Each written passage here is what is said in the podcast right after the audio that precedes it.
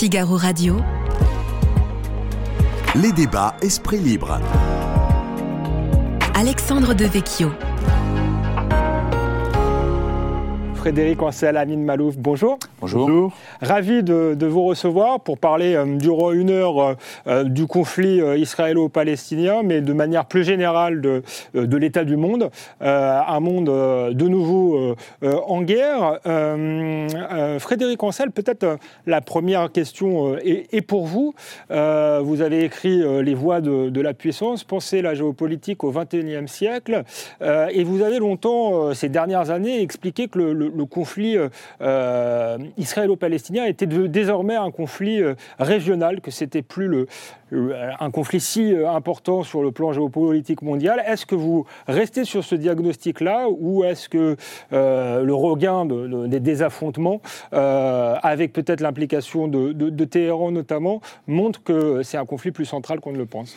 Alors, ces dernières années, j'ai effectivement dit, en le regrettant, que le conflit israélo-palestinien avait été relégué au rang de simple contentieux local. Hmm. Et je regrettais d'autant plus que euh, lorsque vous mettez géopolitiquement la poussière sous le tapis, de toute façon, le conflit ressort. C'est pas comme ça que vous réglez le, problème.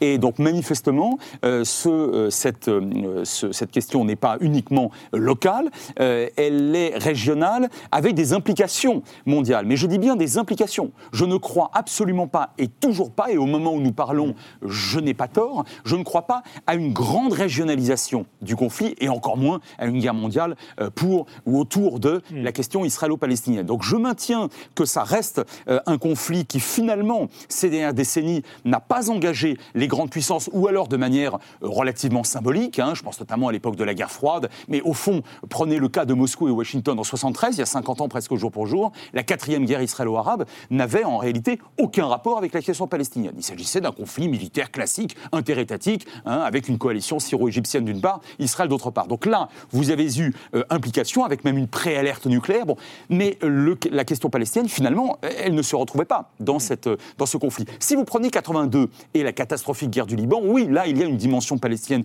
évidente. Bah, il n'y a toujours pas de grande régionalisation. Je ne suis pas en train de vous dire que l'Iran ne joue pas dans ce conflit-là, mais au fond, il l'instrumentalise. L'Iran, de toute façon, si demain le conflit israélo-palestinien était réglé, je préfère dire lorsqu'il sera hmm. euh, réglé, le pire n'est jamais sûr, l'Iran continuera de jouer sur son agenda pan-chiite, on va l'appeler comme ça pour faire court, euh, indépendamment de ce conflit, vous voyez et, les autres États, notamment les États arabes, je pense à l'Égypte ou à d'autres, ou aux Émirats arabes auront leur propre hmm. agenda indépendamment de cette question. Voilà. Et, Moscou, pour, euh, pour le coup, est-ce que vous croyez que Vladimir Poutine a un rôle, ou du moins il l'instrumentalise peut-être aussi à ses fins D'ailleurs, c'est peut-être une bonne nouvelle pour lui, dans le sens où on parle beaucoup moins du, conflit en Ukraine Oui, le, chaos pour une puissance à la fois révisionniste, c'est-à-dire revendicatrice hein, d'un retour sur des, euh, euh, des traités considérés comme inégaux, comme les l'appellent les Chinois par exemple. C'est le cas aujourd'hui de la Russie, c'est une puissance à la fois révisionniste et en même temps très faible. Et elle le montre depuis 19 mois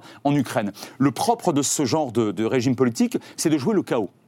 Au fond, il n'y a pas de capacité d'entraînement diplomatique, économique, euh, financière de la part de Moscou. Euh, c'est vrai au Proche-Orient, c'est vrai ailleurs. Donc, on essaye de jouer le mieux possible, de manière la plus, alors, la plus fine, la plus tactique et la plus cynique euh, possible, tout ce qui peut parvenir effectivement à vous favoriser, notamment le, le regard, enfin la portée du regard occidental sur l'Ukraine ailleurs. Mais j'insiste sur un point, si vous le permettez, c'est surtout la grande duplicité de Vladimir Poutine.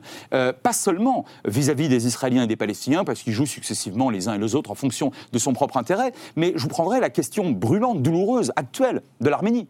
Je rappelle que euh, Moscou est signataire, d'ailleurs, euh, via et par le truchement du président de la Fédération de Russie, Vladimir Poutine lui-même, la Russie est signataire d'un accord de défense mutuelle avec la République d'Arménie pour 60 ans. Je vous laisse apprécier à quel point les Arméniens ont pu bénéficier de hmm. la parole de Poutine. Donc en réalité, pour la Russie, oui, c'est vrai, c'est quelque chose de positif. En revanche, je le dis d'un mot, ce ne l'est pas du tout pour un pays comme la Chine, qui se désespère d'une instabilité dans une région pétrolifère.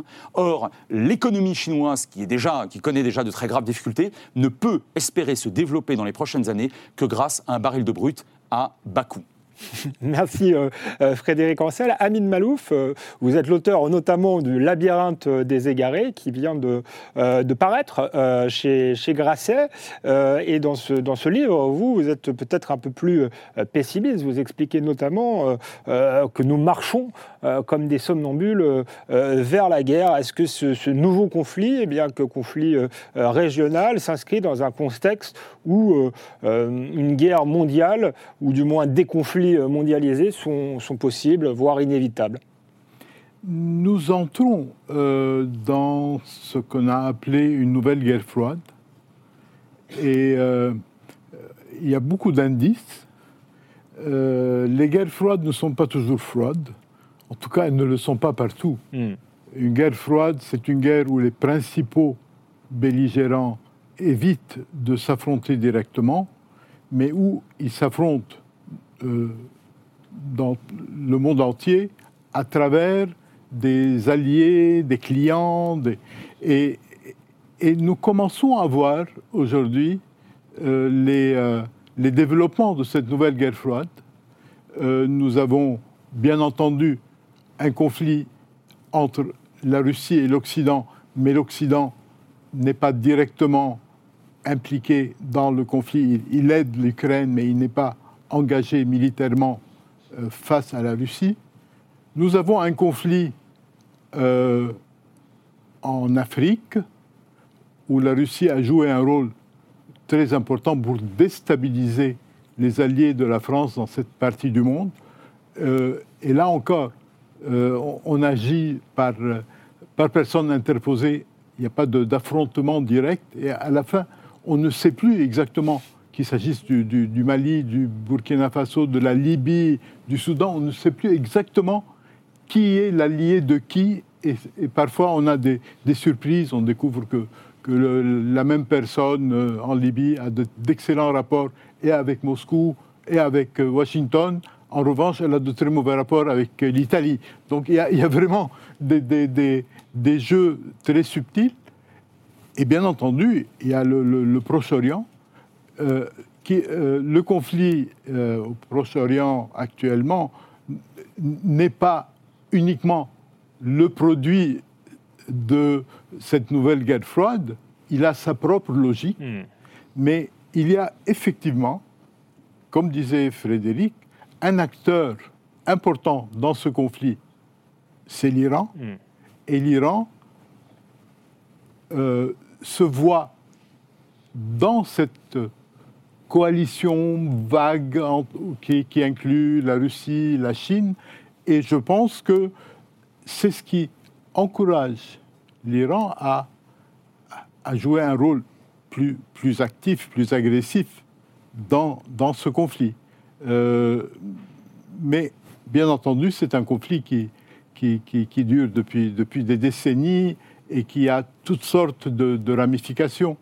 Et, c'est un conflit, comme on l'a vu, qui, euh, suscite des, réactions viscérales un peu partout à travers le monde. Cette région du monde, c'est quand même le berceau des, religions. Euh, euh, vous avez dit que j'étais pessimiste. Oui, je le suis, parce que j'aurais voulu que cette région soit un exemple de cohabitation entre les différentes religions du monde. Et malheureusement, on assiste à l'inverse. Le monde entier a les yeux braqués sur une région qui lui dit tous les jours, on ne peut pas vivre ensemble. Donc ça a un effet extrêmement toxique sur le monde entier. Vous avez parlé de, de, nouvelles guerres froides. Pendant la guerre froide, on avait des, acteurs euh, euh, bien, établis qu'on connaissait bien, les, capitalistes d'un côté, euh, les communistes de l'autre, les États-Unis face à l'URSS. Est-ce que là, on peut définir aussi, de manière aussi évidente, les camps en présence? Est-ce que c'est comme le dit Vladimir Poutine, une guerre des pays, je dirais, du Sud global contre l'Occident global? Il y a une différence au moins, c'est que la, euh, le camp anti-occidental apparaissait au temps de la première euh, guerre froide comme euh, le camp de la révolution. Aujourd'hui, il apparaît comme le camp de l'ordre. Hmm. C'est-à-dire la caractéristique commune de, de la Russie, de la Chine et de leurs alliés, c'est que ce sont des pouvoirs autoritaires et qui, euh, et qui sont euh, alliés souvent à travers le monde à des gouvernements à tendance autoritaire. Donc c'est, plutôt, euh, ils se présentent comme le camp de l'ordre. Bon, et, et c'est, complètement différent. Et, et une autre différence, c'est que euh, avant, il y avait un système euh, économique euh, euh, qui caractérisait l'Occident et que rejetaient les adversaires de l'Occident. Aujourd'hui, le capitalisme n'est plus considéré comme euh, l'apanage de l'Occident, puisque la Chine, tout, tout communiste qu'elle soit, s'est développée à, à travers un système euh, qui, qui, euh, qui rejoint l'économie capitaliste. Et, et donc, les, les clivages sont complètement différents. Aujourd'hui, on a besoin, et c'est un peu ce que j'essaie de, faire dans mon livre, on a besoin de repenser le monde d'aujourd'hui, on a besoin de retrou- retrouver les motivations des, différents acteurs, euh, parce que euh, nous avons, nous avons euh, l'habitude de, de- des conflits d'avant, nous avons appris à, connaître les deux camps qui opposaient pendant la première guerre froide. Nous, ne savons pas encore exactement les contours euh, de cette nouvelle guerre froide et des camps en présence. Frédéric Ancel, est-ce que vous voyez deux camps bien définis en, pré- en présence? Tout à l'heure, j'ai parlé du Sud, c'est pas forcément d'ailleurs des pays du Sud, mais je ne sais pas comment les appeler, les, anti-occidentaux contre les occidentaux. Ou alors, est-ce qu'il y a euh, des blocs pas aussi définis que ça et que ce serait justement un piège de tomber dans cette rhétorique-là? Vous, vous, expliquiez tout à l'heure que la Chine, par exemple, le conflit israélo-palestinien ne, euh, ne l'arrangeait pas, donc je suppose qu'on ne peut pas forcément parler d'un- axe Pékin-Moscou-Téhéran. Plus compliqué que ça. Donc, euh, euh, est-ce qu'on est voilà, dans, dans- une nouvelle guerre froide ou euh, est-ce qu'on est dans un monde totalement multipolaire? J'ai- J'aime bien citer le poète Reverdy lorsqu'il disait qu'il n'y a pas d'amour, il n'y a que des preuves d'amour. Il n'y a pas de bloc, il y a des preuves de bloc, il n'y a pas de puissance, il y a que des preuves de puissance, c'est-à-dire des critères, des paramètres, des illustrations concrètes de la puissance. Moi, je constate qu'aujourd'hui, sur le plan diplomatique, politique, institutionnel pour l'essentiel, militaire bien sûr, il y a un bloc occidental.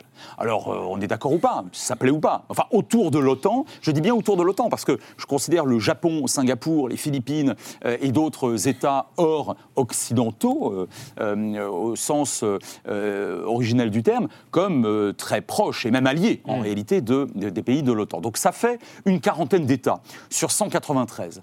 Euh, que ce soit en termes de capacité, enfin de force de frappe, de capacité d'entraînement diplomatique, de puissance économique et financière. Là, on a quelque chose de, de solidarité. Là, on a quelque chose de relativement, voire d'extrêmement cohérent, d'extrêmement constitué. Et d'ailleurs, depuis les années 50, enfin depuis la fin des années euh, 40, autour de l'OTAN. En face, je ne le vois pas. Cela n'existe pas. Je veux dire qu'il n'y a pas un bloc euh, constitué euh, sur de tels critères. Il n'y a pas aujourd'hui, par exemple, entre Moscou et Pékin, d'accord, d'alliance militaire. Il n'y en a pas. On peut toujours inventer, ou galvauder plus exactement, le terme be- beaucoup trop paresseux d'alliance. Il n'y a pas officiellement d'alliance aujourd'hui entre la Chine et la Russie. La meilleure preuve, c'est qu'il n'y a pas un Chinois un soldat chinois en Ukraine et il n'y a pas une arme chinoise en Ukraine aux côtés ou dans les mains des soldats russes. Euh, ça, c'est quelque chose, me semble-t-il, de très très important. Et c'est pas tout. Vous avez dans ce fameux Sud global, dans lequel on inscrit la Russie, je vous laisse apprécier le caractère méridional de la Russie. Euh, nous avons un pays do- dont on oublie trop souvent la nouvelle puissance qui s'appelle l'Inde. Alors je rappellerai simplement que l'Inde et la Chine sont techniquement en guerre. hein. Bon. Donc, euh, et, et sur le, Ca- et, et dans le Cachemire euh, en particulier, en juin 2020, plusieurs dizaines de soldats indiens et chinois euh, se sont littéralement fait la guerre.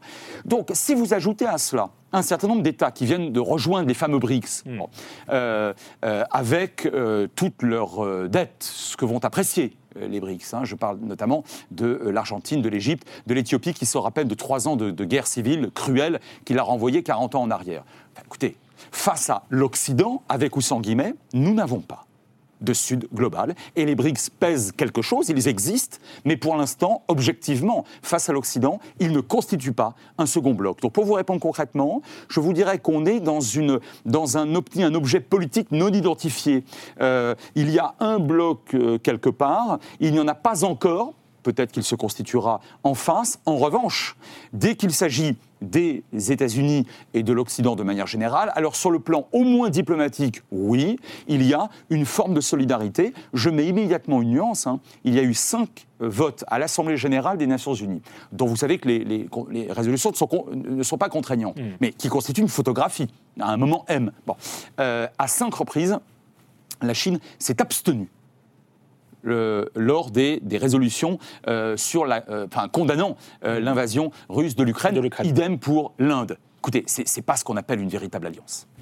Non, mais est-ce que finalement le- la, détestation de, de- de l'Occident, c'est la question, et pas un ferment finalement d'union euh, pour, euh, euh, pour ces pays-là Et si on regarde la photographie à, l'ONU, ce qui est intéressant tout de même, c'est qu'il il y a des pays qui s'abstiennent, mais la condamnation de, la Russie n'est pas euh, écrasante, voire elle est minoritaire. Alors, elle est, euh, elle, elle est très majoritaire. La condamnation est très majoritaire. hein. On a systématiquement entre 140 et 145 États sur 193 condamnant la Russie. Et après, euh, ce qu'il reste, euh, ce, euh, comment, ce, ce- ce- Ce partage ce entre les abstentions et, Voilà, le, voilà. et le soutien. Et- Mais sur le plan démographique, le fait que la Chine et, l'Inde sont comme tout de même pas des, des- des petits pays, le fait qu'ils s'abstiennent, est-ce que c'est pas un signe qui devrait nous, nous- nous inquiéter? Dans un État autoritaire comme la Chine, euh, compter les habitants, compter les citoyens comme quelque part partie prenante ou comme variable principale de prise de décision dans une alliance politique et militaire ne me semble pas sérieux.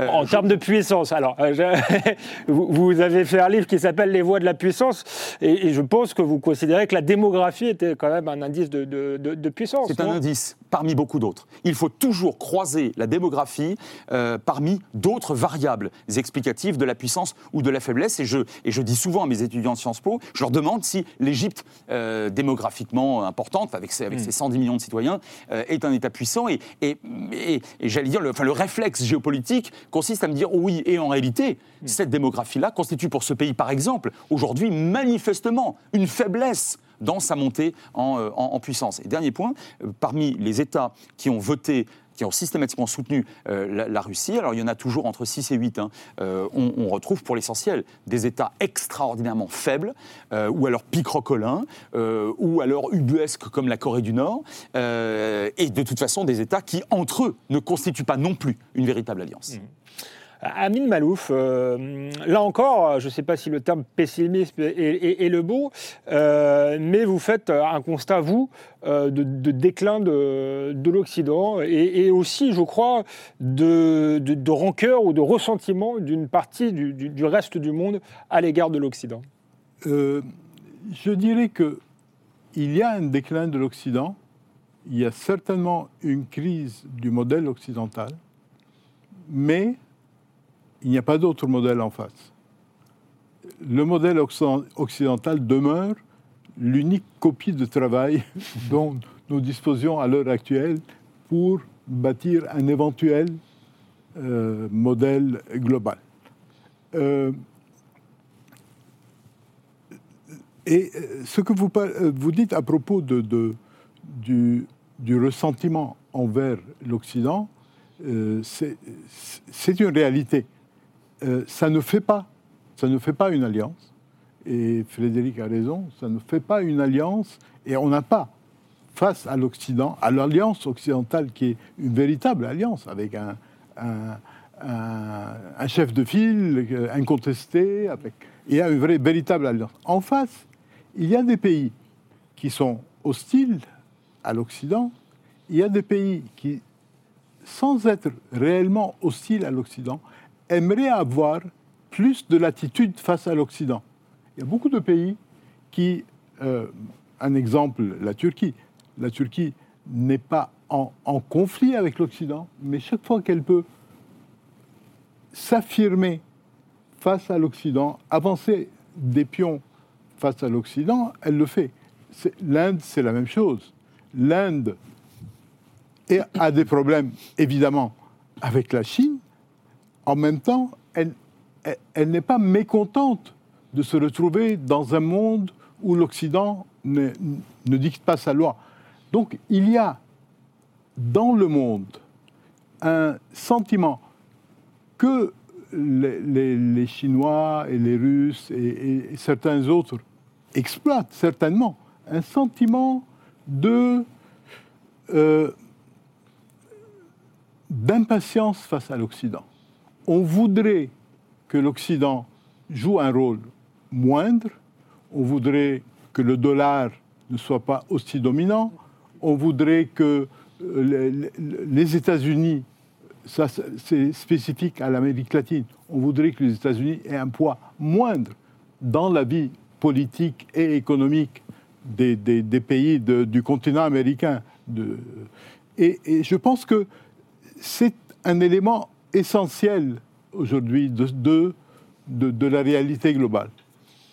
Euh, Frédéric Ancel, euh, après euh, les années euh, 80, enfin dans les années 90, après la chute du mur de Berlin en, en 1989, on avait le sentiment pour le coup d'un Occident totalement hé- hégémonique. Certains ont même cru à la fin de l'histoire à l'idée que le monde entier serait, gouverné par la technocratie et le marché. Vous faites partie de ceux qui, pensent que l'Occident, je crois, est toujours fort aujourd'hui. Est-ce qu'il est malgré tout, tout de même un peu moins fort que dans les années 90 euh, Et euh, est-ce qu'il n'y a pas une, forme de déclin euh, relatif parce que l'Occident s'est vu tout simplement trop beau et trop dominant?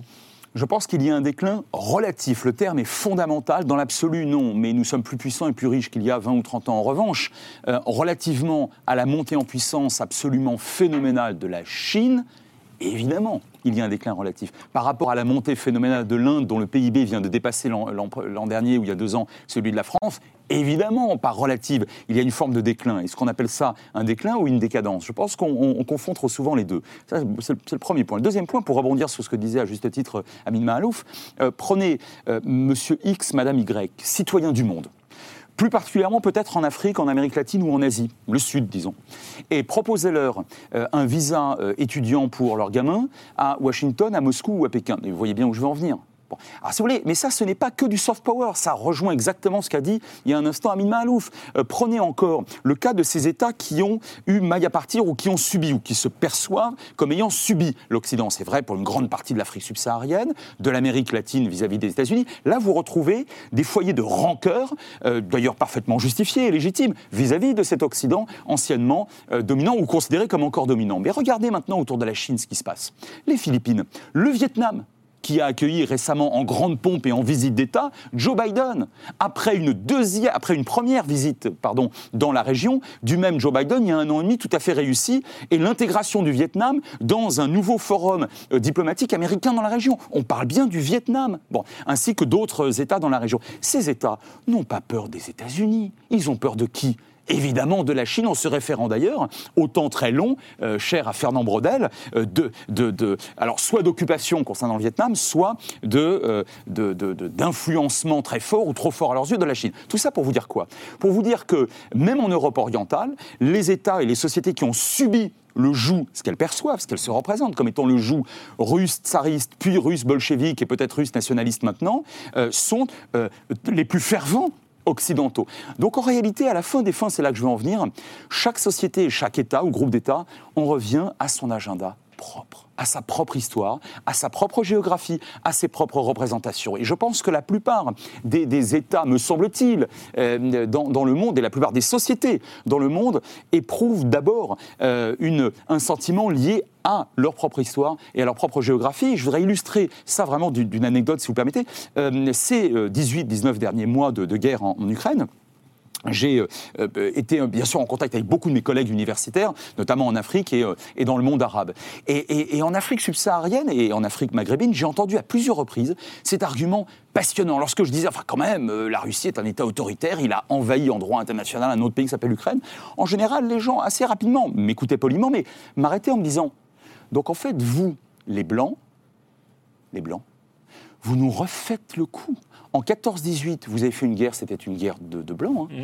Euh, en- en- donc vous nous avez pillé nos ressources, vous êtes allés chercher des tirailleurs sénégalais, des, euh, des tirailleurs algériens, que sais-je encore. En 39-45, de nouveau famine chez nous parce qu'il vous fallait nos fruits et nos légumes et nos soldats. Pendant la guerre froide, vous nous avez euh, quelque, intimé l'ordre de nous placer dans le bon camp, alors que c'était encore un problème, alors disent-ils, de, De blancs entre Russes. Et, oui.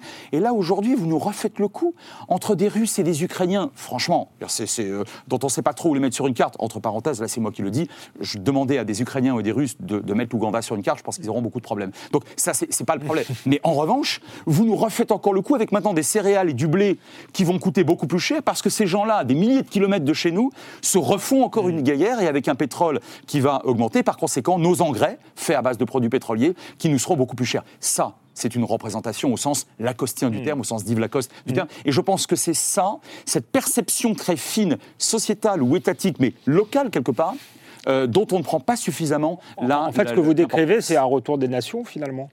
Ah ben, le retour, pour moi, les nations ne se sont jamais réellement. Alors, c'est pas ce qu'on entend par nation, mais pour moi, c'est une représentation, la nation. Mais les collectifs, euh, dans ce qu'ils ont de, de, locaux, avec encore une fois leur perception de leur histoire et dans leur géographie spécifique et respectif, sont évidemment prioritaires. Et, et j'ajoute d'un mot, puisque vous me posez la question, que pour moi, les traités de Westphalie de 1648 auront été, quoi qu'il arrive dorénavant, une révolution beaucoup plus importante encore que ce qu'on nous a enseigné dans les livres d'histoire géographique l'État-nation, me semble-t-il, je peux tout à fait me tromper, et non seulement de retour, mais ça restera, euh, y compris dans cette période de multiplication euh, euh, des, autres acteurs, l'acteur le plus déterminant des relations internationales. Mmh. Amin Malouf, euh, dans, votre livre, vous revenez justement sur euh, euh, cette période des années 90 avec l'idée de, la fin de l'histoire, avec l'hégémonie américaine qui, pour le coup, à, l'époque était totale. et vous expliquez que peut-être quelque chose a été raté après cela, notamment par, par, les États-Unis, qui, selon vous, même si ça reste l'acteur principal et peut-être l'acteur qu'il faut soutenir, ont raté quelque chose et, se sont montrés pas à la hauteur tout à fait de leur, euh, leadership Je dirais qu'il y a eu deux ratages. Un ratage américain. Euh, les États-Unis sont arrivés au début des années 90 à une position euh, dominante dans le monde et leur primauté était acceptée par tout le monde, notamment au cours de la première guerre d'Irak, c'était évident ils, ils ont probablement atteint à ce moment de l'histoire leur seuil d'incompétence. Ils ils auraient pu instaurer un nouveau système global qui aurait perpétué leur euh, position, hmm. leur hégémonie, et ils n'ont pas su le faire. Bon, euh, euh, c'est normal qu'on ne sache pas faire une chose pareille parce que c'est nouveau dans l'histoire. On n'a pas l'habitude, aucune nation n'a l'habitude de, de, gérer une situation pareille, mais il est clair que les États-Unis n'ont pas été à la hauteur de cette, euh, de cette tâche. L'autre tâche, c'est l'Europe. À mon avis, l'Europe aurait dû, à un moment donné, jouer pleinement, sinon un rôle d'hégémonie, elle ne peut pas, elle ne veut pas le jouer, mais je dirais un rôle de copilote. Hmm.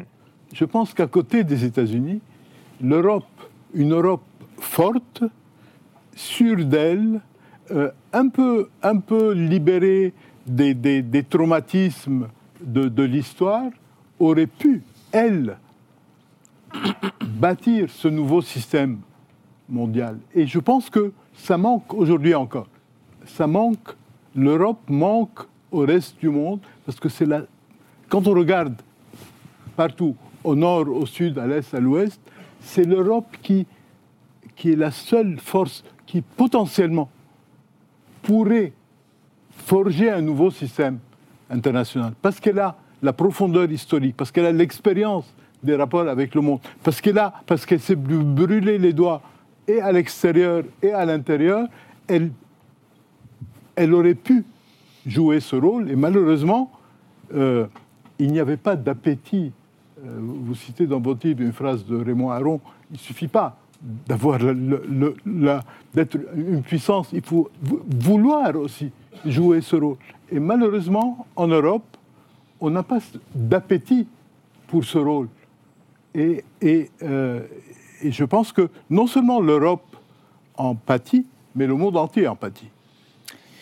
Frédéric Ansel, oui, euh, si vous voulez répondre sur la question de, la puissance, parce qu'elle est au cœur de votre livre, notamment de, la puissance ou de l'impuissance de l'Europe, peut-être euh, des États-Unis, est-ce que vous partagez le, même diagnostic? Est-ce que les États-Unis euh, ont raté quelque chose ou, pas? Et pour en revenir au conflit israélo-palestinien, si le, Hamas s'est permis de, frapper aussi fort, aussi terriblement, est-ce que c'est pas aussi parce qu'il y avait une forme, ils ont senti une forme de, faiblesse des États-Unis États-Unis, euh, euh, d'Israël d'abord, mais des États-Unis aussi à ce moment précis de l'histoire Alors, au moins deux questions en une. La première sur, sur l'Europe.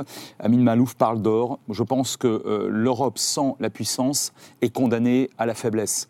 Alors, non pas à la faiblesse au sens du mode et du niveau de vie.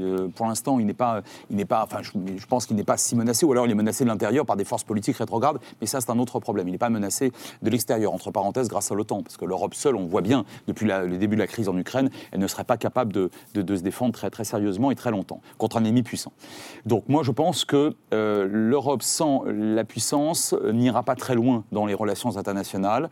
Euh, je pense qu'elle doit s'ériger en véritable puissance, mais pour ça, la, notion qui vient d'être dite, la notion d'appétit euh, la, la, représentation de soi comme devant être euh, une puissance, pour l'instant, effectivement, euh, elle n'existe pas. en tant que patriote français, je le regrette, parce que j'ai beau faire allégeance à la République de tout mon être et de toute mon âme, je suis très profondément pro-européen, pour, des raisons liées aux valeurs que je défends, mais aussi parce que je sais, je crois savoir que cette Europe-là doit devenir une puissance pour pouvoir peser, non seulement en défendant ses intérêts, mais ses valeurs. Et je pense que défendre ses valeurs, c'est défendre ses intérêts, pour l'essentiel. Ça, c'est la première chose. Et malheureusement, on n'y va pas. La deuxième chose, c'est effectivement, alors sur le, alors là, vous posez la question euh, essentielle en termes, enfin, dans les débats géopolitiques, de la crédibilité. Si vous perdez votre crédibilité, vous perdez une partie importante de votre puissance. Parmi les critères de puissance principaux, il y a d'abord le regard de l'autre c'est dans un miroir qu'on sait, entre autres critères, objectifs, si on est puissant ou pas. Et de ce point de vue-là, Israël n'avait bien sûr pas le choix que de tenter de euh, recréer sa euh, crédibilité, comme d'ailleurs il l'avait fait après la guerre du Kippour euh, qu'on évoquait tout à l'heure en, 73. et est-ce que le Hamas a profité de la faiblesse ou d'une faiblesse supposée américaine? Je crois que le Hamas a surtout, a surtout suivi ce, cet adage, enfin, ce, ce, très vieux proverbe qui est le suivant Ah bon chat, bon rat. C'est-à-dire qu'en réalité, il y a une course permanente à la technicité, à la détermination, euh, lorsqu'il y a hostilité entre deux entités, pour faire très très court et très, très générique. Et donc le Hamas a réussi malheureusement à jouer sur ce que les Iraniens ont pu leur apporter d'expérience et de technicité, sur euh, leur propre détermination à quelque part à, imiter une puissance militaire classique. Hmm. Et trois, euh, ils ont euh, joué sur sans doute une mésestimation, une énième mésestimation israélienne de leur détermination, de leur cruauté et de leur, de, leur capacité. Je ne suis pas certain que les États-Unis s'inscrivent de ce point de vue-là dans l'écosystème décisionnel du Hamas au jour du 7 octobre dernier. Ils n'ont même pas eu besoin de cela. Hmm. Qui dit, euh, vous, êtes pour le, retour de, la puissance, notamment une puissance européenne, vous croyez à la puissance en, géopolitique, qui dit puissance dit rapport de force et dit euh, parfois euh, usage de la force. Ce que fait aujourd'hui Israël pour se, défendre, l'ONU demande au contraire une trêve humanitaire. Est-ce que c'est finalement une preuve de raison ou est-ce que c'est le symptôme justement que les démocraties occidentales renoncent à faire usage de la force et donc renoncent d'une certaine manière à la puissance? D'abord, euh, l'ONU euh, joue le rôle qu'elle s'est auto-assigné d'ailleurs en 1945. Euh, L'ONU n'échoue pas, l'ONU ne réussit pas, l'ONU fait exactement ce pourquoi elle est faite, c'est-à-dire constituer un régulateur de rapports de force. Sauf que l'ONU, c'est essentiellement, sur le plan institutionnel, cinq puissances. Parce que si l'une d'elles, comme vous le savez parfaitement, l'un des membres permanents met son veto, euh, tout le système est bloqué. Alors ça, c'est le premier point. Et depuis 1945, malheureusement, le système a été très souvent euh, bloqué, mais pour des raisons finalement liées à des rapports de force classiques dans l'histoire de l'humanité. Euh, le deuxième point, les démocraties ont raison, quelles qu'elles soient, occidentales ou pas, ont raison de tout faire pour ne pas ressembler à ceux et à celles qu'elles combattent.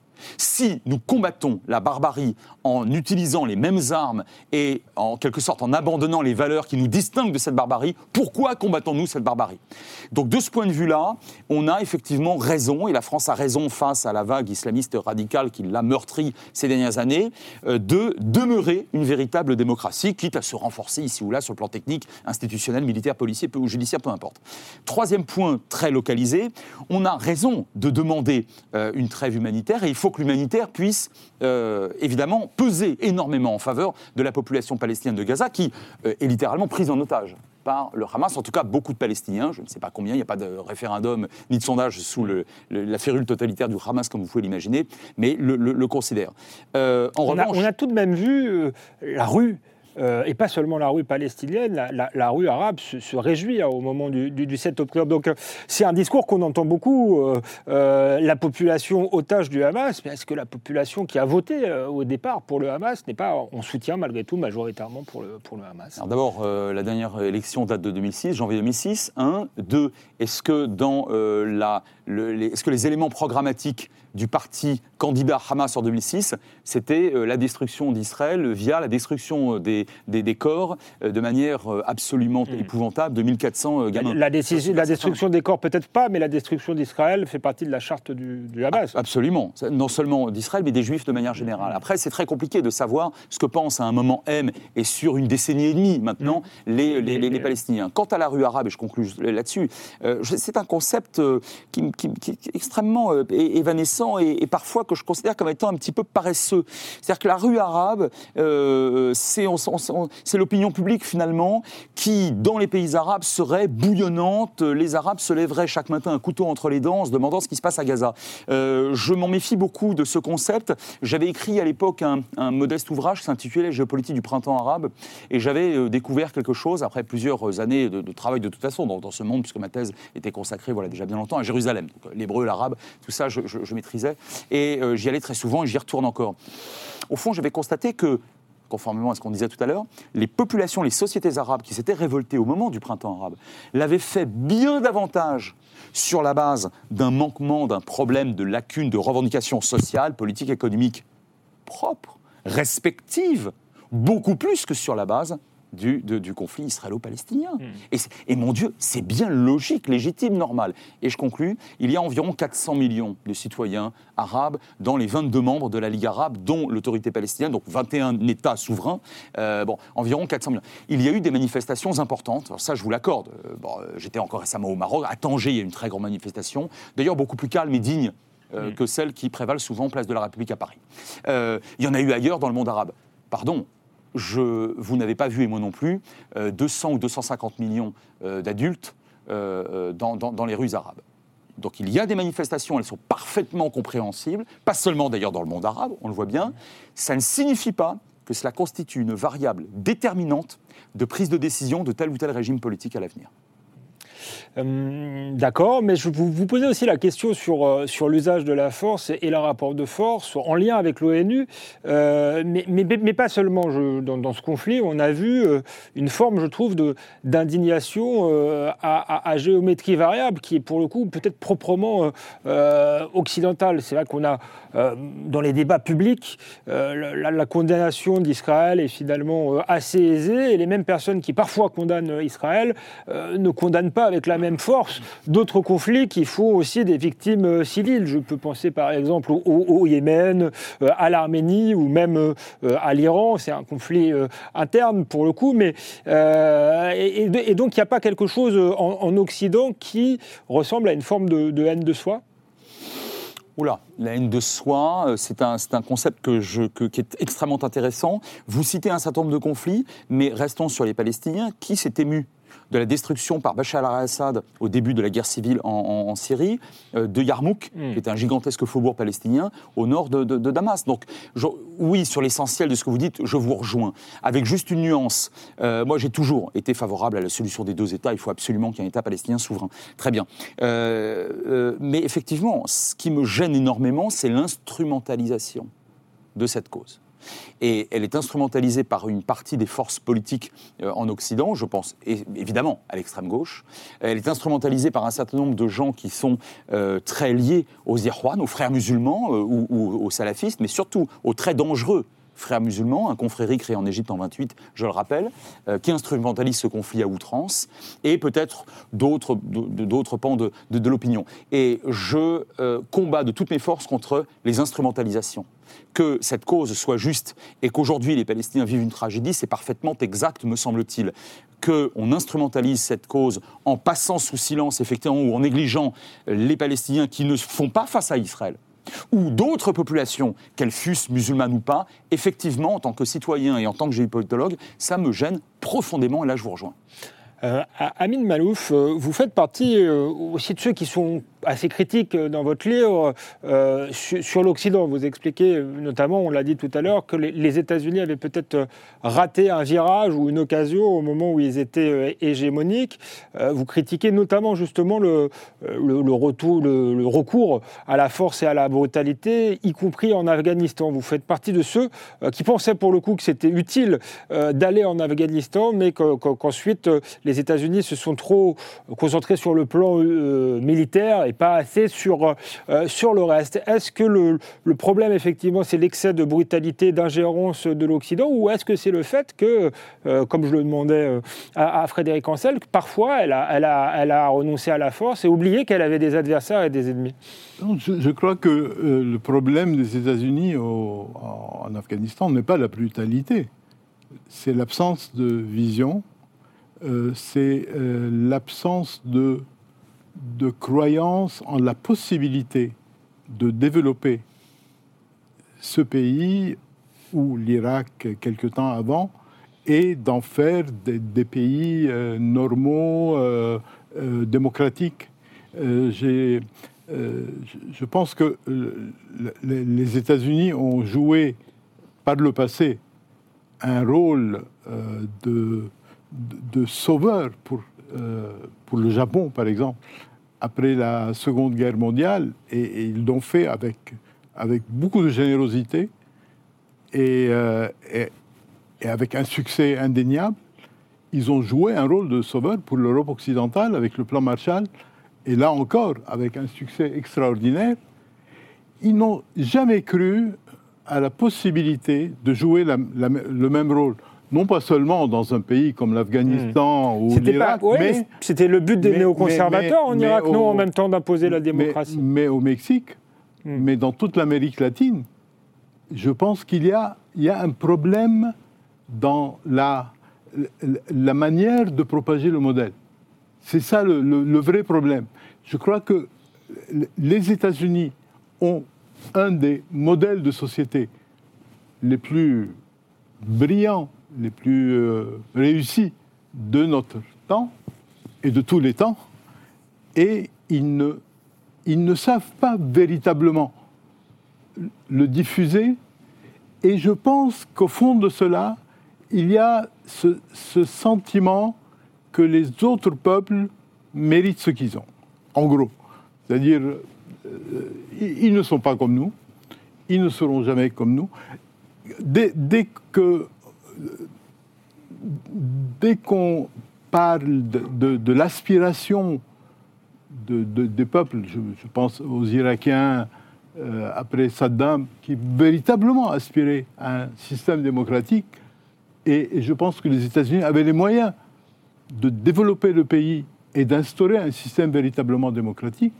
Et, aussi euh, en Afghanistan, je pense qu'il y avait, à la chute des talibans, une véritable aspiration si les États-Unis avaient développé les infrastructures, s'ils avaient construit des universités, des fermes modèles, des, entreprises, euh, et qu'ils avaient mis, le, mis le paquet pour développer le pays, si au lieu d'envoyer des troupes en nombre et d'instaurer des, dirigeants pas très crédibles, ils avaient tout simplement ramené le roi, qui était quelqu'un de parfaitement respectable, et, s'il l'avait chargé de régler les équilibres entre les tribus au lieu de s'en occuper eux-mêmes si mal, je pense que des pays comme cela ont connu à travers l'histoire des, moments de, progrès. Il y a profondément une aspiration au progrès dans ce pays. Euh, Frédéric Ancel a parlé du, printemps, des printemps arabes.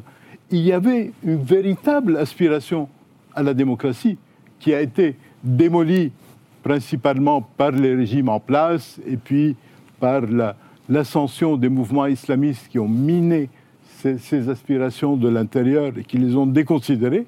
Mais je pense, encore une fois, il faut croire en la possibilité de, des sociétés non occidentales de se développer et d'aller vers la démocratie. Et si nous n'y croyons pas, nous, nous, allons vers un monde euh, complètement morcelé et euh, en, perpétuel bouillonnement.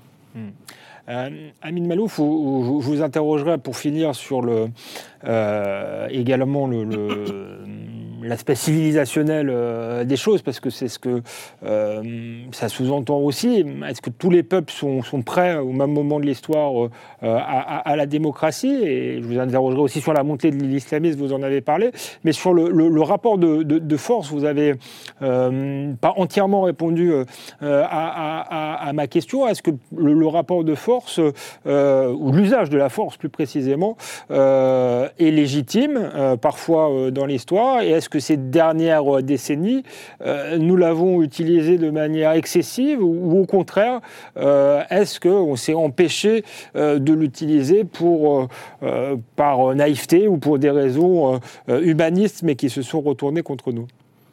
Je, pense que c'est une question Trop large. trop large, c'est-à-dire.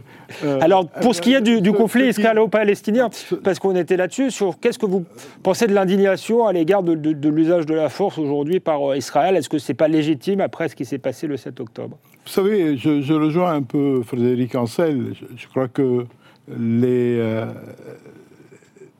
il y a une euh, euh, exigence envers euh, les pays qui sont des pays développés, qui sont des, des démocraties, qui n'est pas la même qu'envers des, des mouvements euh, non étatiques, euh, par définition, euh, euh, qui ne suivent pas les mêmes, Règles. les, les mêmes règles. Bon, ma, ma- ma conviction personnelle, c'est que rien ne justifie euh, que l'on massacre des enfants, rien ne justifie que l'on poursuive des, des- des- des- jeunes gens et des jeunes filles qui participent à une, à une fête et qu'on les, qu'on les pourchasse de la manière euh, euh, euh, qu'on a vue. Euh, je pense que nous, sommes dans un monde cynique où chacun s'indigne pour ce qui le touche directement Exactement. et euh, évite de s'indigner pour ce qui touche les autres. Euh, je, rêve d'un monde où, l'on s'indignerait de la même manière euh, et où l'on rechercherait véritablement des valeurs universelles. C'est un peu le sens aussi de ce que je disais à propos de, de pays comme l'Afghanistan ou autres. Moi, je crois profondément qu'il n'y a pas de valeur spécifique pour une civilisation et d'autres valeurs pour l'autre.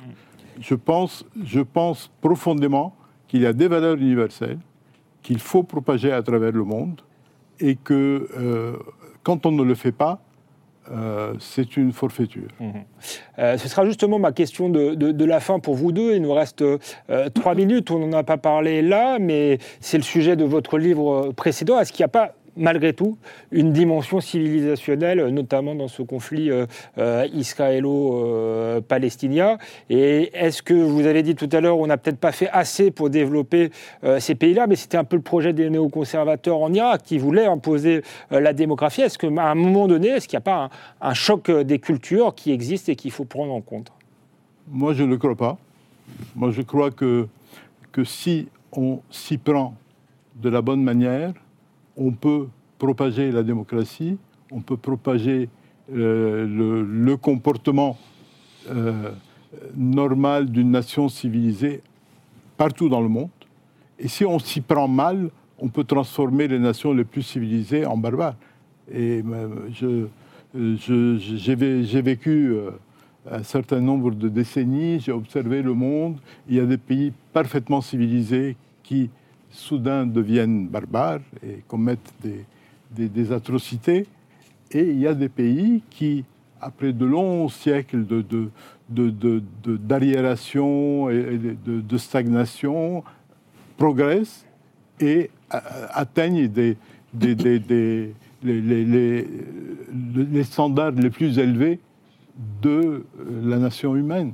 Donc, euh, Frédéric Ancel, pour conclure, est-ce qu'il y a une dimension civilisationnelle dans ce conflit? Tout à l'heure, on disait Occident contre euh, Sud global. Est-ce qu'on n'est pas aussi dans une forme de, guerre des civilisations En tout cas, il faut tout faire pour l'éviter. C'est exactement ce que souhaitent les fanatiques du Hamas. C'est ce que souhaitent aujourd'hui les fanatiques qui sont au pouvoir à la tête de la République islamique d'Iran. Je constate que euh, pendant plusieurs années, il n'y a pas si longtemps que ça, un gouvernement israélien et un gouvernement palestinien, qui, a donné l'autorité palestinienne, hein, euh, avançaient qu'à un cas ils ne s'aimaient pas, ils ne s'appréciaient pas, ils n'avaient pas les mêmes valeurs, ils n'avaient pas les mêmes langues, ils n'avaient même pas les mêmes religions.